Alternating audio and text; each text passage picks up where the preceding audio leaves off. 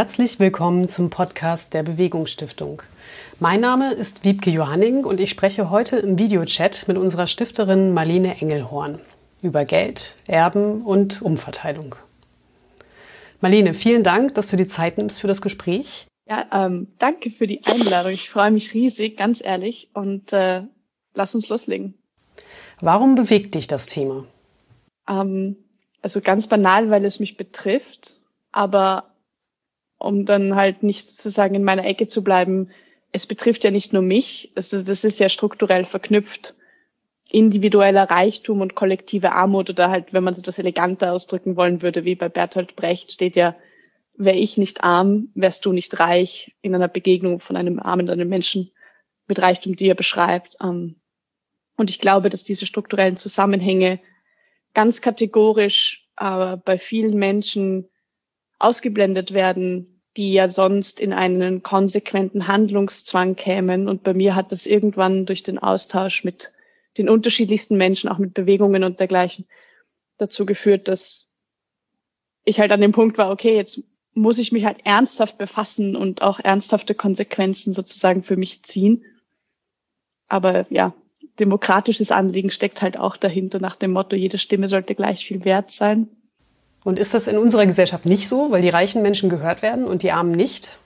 Nicht nur das, ich meine, äh, reiche Menschen können sich ganz einfach auch einkaufen in Wirtschaft und Politik. Also ich hätte es ja auch so machen können.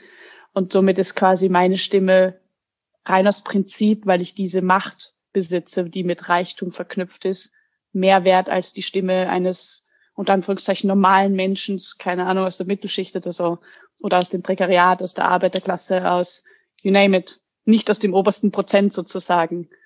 Und das ist ähm, das ist wahnsinnig undemokratisch. Das hat also neofeudale Züge nach dem Motto, wie eine Art unsichtbarer Adel, halt ohne Titel und so weiter.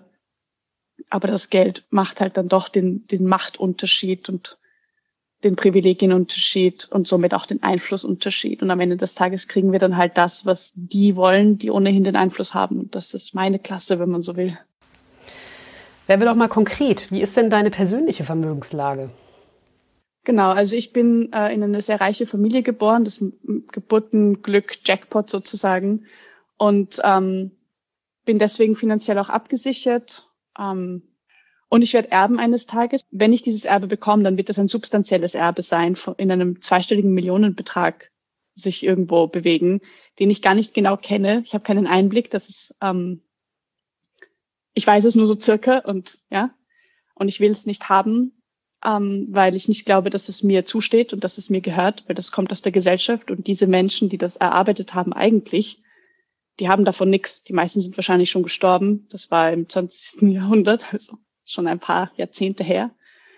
Und da wir in unserer Gesellschaft ja eigentlich arbeitsteilig wirtschaften, aber die Profite nicht entsprechend verteilt werden, kann es überhaupt dazu kommen, dass Familien wie, mein, Familien wie meine so viel Geld anhäufen, und ähm, ich finde, dass das ist eine, eine politische Sauerei eigentlich. Und also um es jetzt mal ganz salopp auszudrücken, gefällt mir überhaupt nicht. Ich kann damit gar nichts anfangen. Und ähm, für mich war einfach dann der Punkt, gut, ich habe riesen Glück gehabt und ich bin sehr dankbar, weil das hat mir viel Freiheit geschenkt und tut das bis heute.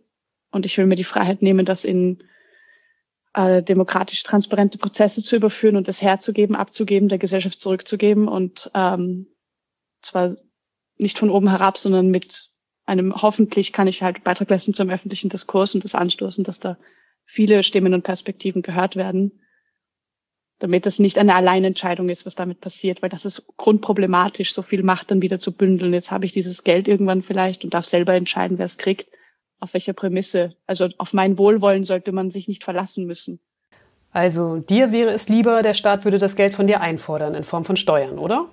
Ja, weil das wäre, das ist ja demokratisch und, und, und Gesellschaftspolitik in Reinform, oder? Das, eine Demokratie mit ihrer Repräsentation im Parlament, da kann man streiten, wie gut das funktioniert. Also in Österreich zum Beispiel ist ja nur eine Person im Parlament äh, ein Arbeiter, während jeder vierte beschäftigte Mensch in Österreich Arbeiterin ist. Ja, also und das ist ein Missverhältnis, das ist auch problematisch. Aber ich finde es grundsätzlich wichtig, dass die Prozesse transparent und demokratisch sind und ein gewählter, ein gewähltes Parlament, das den Haushalt debattiert, hat in meinen Augen viel mehr Legitimation, äh, die Entscheidungen zu treffen, die alle etwas angehen, als irgendwelche Menschen, die in eine reiche Familie geboren werden, dann frei Schnauze sagen können, ach, ich finde das Klima so wichtig, und die sich vielleicht nicht mal auseinandersetzen, dann wird irgendwie, keine Ahnung, das nächstbeste grüne Startup gepusht und wo geht's nicht hin, wer darf nicht entscheiden, wer wird nicht gehört, das sind Fragen, die werden nicht gestellt, wenn so einzelne Entscheidungen dann gefeiert werden. Jetzt muss man kurz dazu sagen, du wohnst in Wien, bist Österreicherin. Ähm, was machst du beruflich? Also was machst du so? Du setzt dich für Steuergerechtigkeit ein, das habe ich schon mitbekommen. Ja, genau. Steuergerechtigkeit, überall muss das äh, Thema hineingepackt werden, wo ich, wo ich äh, was sagen darf.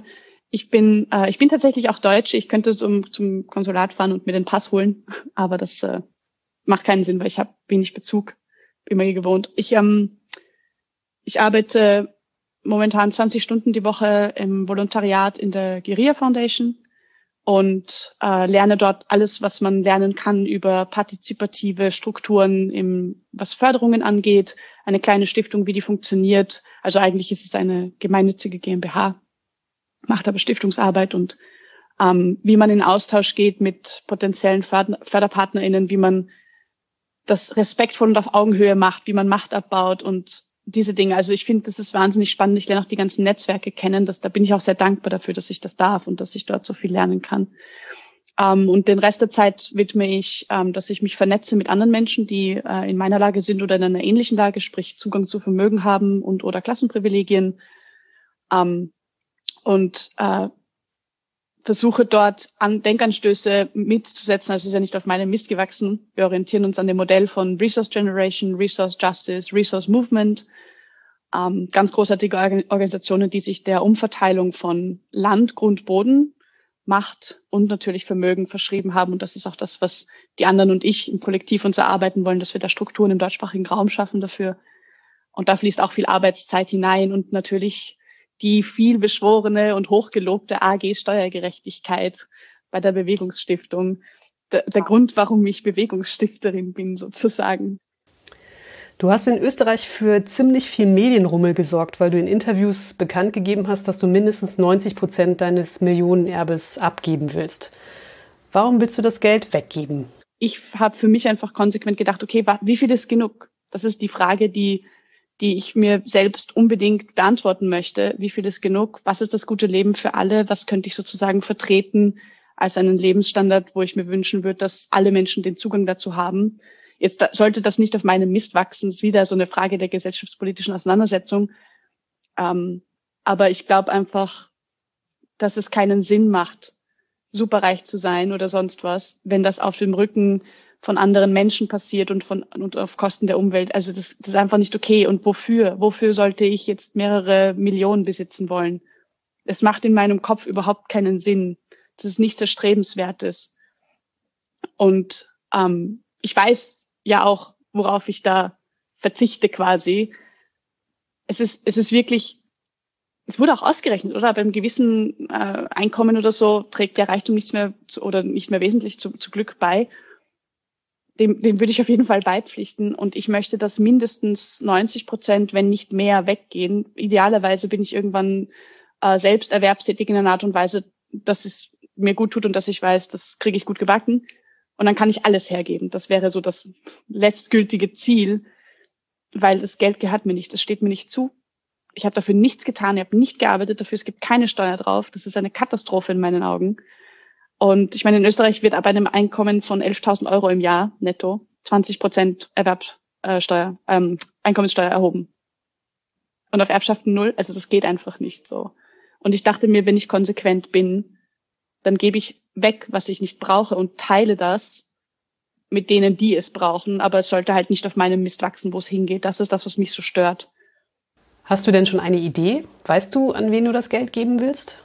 Ich glaube, idealerweise sollte es in Graswurzelgruppen, soziale Bewegungen fließen, die, die heute dafür kämpfen, dass wir, dass wir morgen oder übermorgen bestimmte Selbstverständlichkeiten genießen, die wir uns sonst nie erarbeitet hätten. Also da ist ja die, die meiste und interessanteste und wichtigste Gesellschafts-, äh, gesellschaftliche Arbeit, zivilgesellschaftliche Arbeit passiert in sozialen Bewegungen. Und die werden kategorisch eher wenig gestützt. Und auch was, wenn es politisch wird, also demokratiepolitisch, jetzt nicht parteipolitisch, das interessiert mich nicht, aber wie bist du auf die Bewegungsstiftung gestoßen? Ähm, das ist lustig. Ich habe für die Guerilla Foundation alle möglichen ähm, Stiftungen, Foundations ähm, durch die Suchmaschine gejagt und mich und deren, deren Website zerlegt, um rauszufinden, wie die arbeiten und äh, lauter solche Scherze. Und da bin ich mitunter eben auf die Bewegungsstiftung natürlich gekommen und habe mir einfach mal ganz genau angeschaut, was sie so macht und die, bin durch diese Webseite durchgewartet. Insofern, das war zuerst Kontakt. Ähm, habe mich dann aber mit anderen ausgetauscht und der Name fiel immer wieder und immer wieder. Und als ich dann rausgekriegt habe, weiß gar nicht mehr, wie das gekommen ist, ich glaube über andere StifterInnen bei euch, so, ja, und bei der Strategiewerkstatt, da ist dann die AG Steuergerechtigkeit. Und ich war so, AG Steuergerechtigkeit? Wie kann man da hinein? Du musst Stifterin sein. Also, das ist ein Eintrittsticket, das ich nehme. Und ähm, so ist das passiert. Also ich hatte von euch schon gehört und wusste, ihr seid cool. Und dann kam das und war so, okay, Nägel mit Köpfen, Frau Eingelhorn. Kannst du was zum aktuellen Stand sagen? In der AG haben sich ja Stifterinnen aus der Bewegungsstiftung zusammengefunden, um Position zu beziehen zum Thema Steuergerechtigkeit und öffentlich zu werden? Ähm, ich finde es eine schöne Initiative, Verantwortung zu übernehmen und zwar also wirklich und nicht einfach nur darüber zu sprechen und sich einig zu sein. Also wir formulieren einen Appell aus und äh, arbeiten an einem Positionspapier. Das kommt dann, wird dann alles auch äh, zu gegebener Zeit öffentlich sein. Einer, in, in welcher Form genau, das wird demnächst ausgekaspert. Ähm, aber ja, es ist aufregend zu sehen, dass, dass so viele Menschen, die Vermögen und oder Klassenprivilegien bündeln, sich da engagieren und zeigen, hey, wir haben es wir haben es schon auch verstanden. Also Steuern, das ist eine gute Sache. Und so wie es jetzt passiert, weil das Problem mit Steuern ist ja nicht, dass Umverteilung passiert oder so, sondern wie die Umverteilung passiert. Nämlich momentan von unten nach oben de facto. Und das kann einfach nicht sein, dass die, die strukturell eh schon alles tun, damit die Gesellschaft am Laufen ist, die sogenannten SystemerhalterInnen, oder? Die man gut beklatschen, aber nicht belohnen will. Im wörtlichsten Sinne mit Lohn jetzt, oder? Und dann sollte man vielleicht nicht darüber diskutieren, ob wir Vermögenssteuern haben oder haben sollten, sondern nur noch, wie wir sie ausgestalten. Und jeder muss sich halt sein Süppchen kochen und dann wird diskutiert, wie wir es gestalten. Aber dass da eine, ein Konsens herrscht und dass das auch nicht an Forderungen geknüpft sein darf, solche Sachen. Also dass jetzt zum Beispiel ähm, reiche Menschen sich nicht selber basteln, wie sie besteuert werden, sondern dass man sich an Empfehlungen und an Vorschläge und an Modelle hält, die ausgekaspert wurden von Leuten, die sich damit einfach dauernd beschäftigen und ExpertInnen sind. Und dass das in einem Prozess des gemeinschaftlichen Austauschs passiert, das finde ich schön, dass das ein Grundkonsens ist. Und da einen Beitrag zu diesem Diskurs zu leisten, aus der sogenannten betroffenen Sicht, wenn man so will. Ich glaube, das ist wahnsinnig wichtig und absolut überfällig. Und ähm, da haben sich ein paar zusammengefunden, die sich jetzt engagieren und das freut mich sehr, dass ich da mitmachen darf, obwohl ich nicht Deutsche bin und dass wir das ein bisschen nach Österreich ziehen. Das, also ich bin schon, aber wie gesagt, diese Passsituation, ich lebe nicht in Deutschland. Ich kann den Deutschen nicht erklären, was Österreich nicht hinkriegt. Ja, das ist irgendwie heuchlerisch.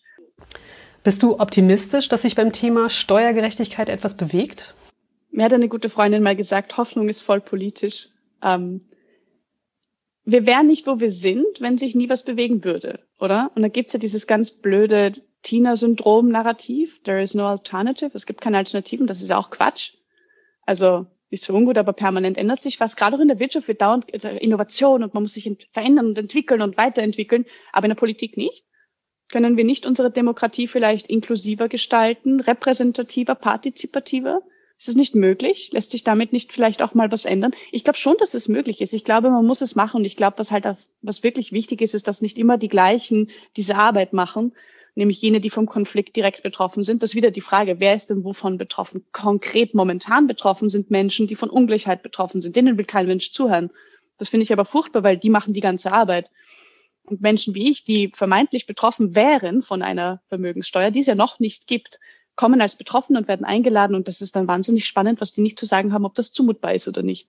Aber ich glaube, diese Art von zur Wortmeldung und diese Art von Einsatz, das Mindestmaß an Respekt ist, dass ich meine Zeit dem auch widme, wenn ich das erkannt habe und nicht mich zurücklehne und sage, ja, die gehen schon demonstrieren, passt wunderbar. Ganz im Gegenteil.